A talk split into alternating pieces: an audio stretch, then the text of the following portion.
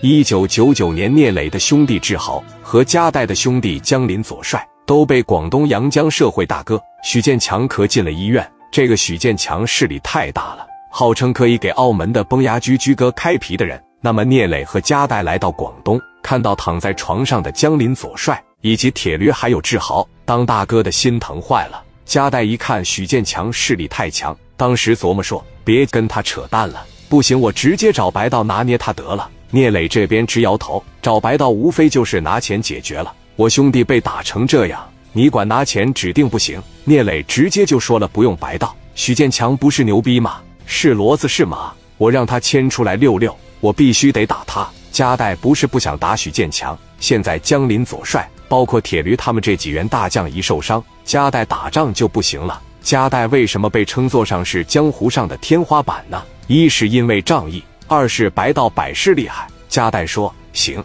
磊弟，戴哥相信你。你看咱们都找谁？聂磊当说这么的，你把小毛以及陈耀东给我整来，这俩人绝对是个干将。小毛是广东这边湖南帮的老大，领着一帮湖南仔在广东混得风生水起，每天也是日进斗金。陈耀东也是牛逼人物，沙井新义安的老大。加代把电话先是打给了陈耀东，这边拿着电话一接，喂。戴哥，干啥呢？我没事，在深圳待着，跟兄弟喝茶。你把兄弟们带到阳江来。之前我总跟你提的聂磊，在阳江出点事。一提阳江，陈耀东当时问了一嘴，说戴哥和林国钦还是徐建强呢？现在在广东能跟戴哥较量的，也就这么两个人了。戴哥说徐建强行，我这边马上带人过去。你什么时候动手？已经是约好时间了，今天晚上就干。你抓紧时间过来，把家伙是啥都带上。行，戴哥，你放心吧。电话趴着一撂下，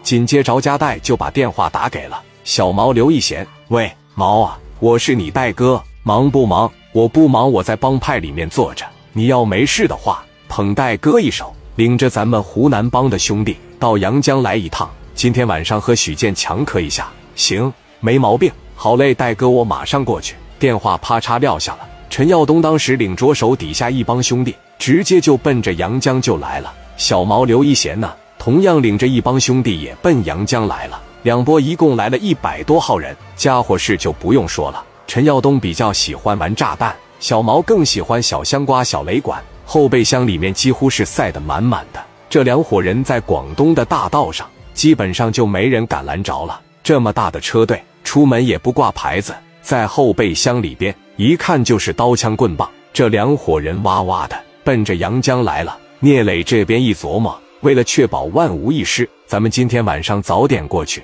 提前勘察勘察地形，看看这小子玩没玩阴的。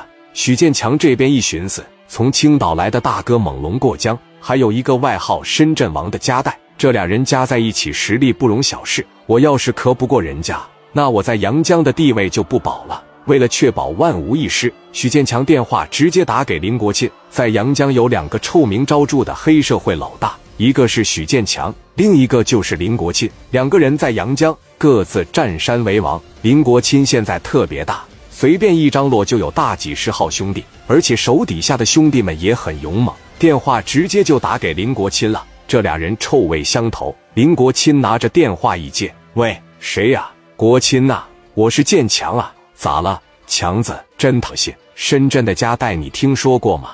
开表行那个我听说过。怎么的了？整一帮兄弟上阳江干我来了啊？那能行吗？